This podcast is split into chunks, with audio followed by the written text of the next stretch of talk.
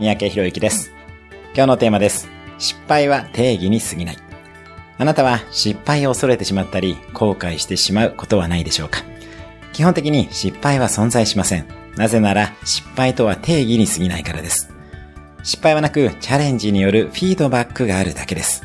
エジソンも言ってましたよね。失敗ではない、うまくいかない1万通りの方法を発見したのだと。例えば、新規事業でも成功確率は1割に過ぎません。つまり、9回空振りしたら次はヒットが出ます。よって、どんどんテストして失敗すればいいのです。致命傷を追わないでテストできるかが勝負になりますね。失敗したと思ったら、フィードバックを得た、学びを得た、成功に近づいたと定義を変えてみてください。今日のおすすめ1分アクションです。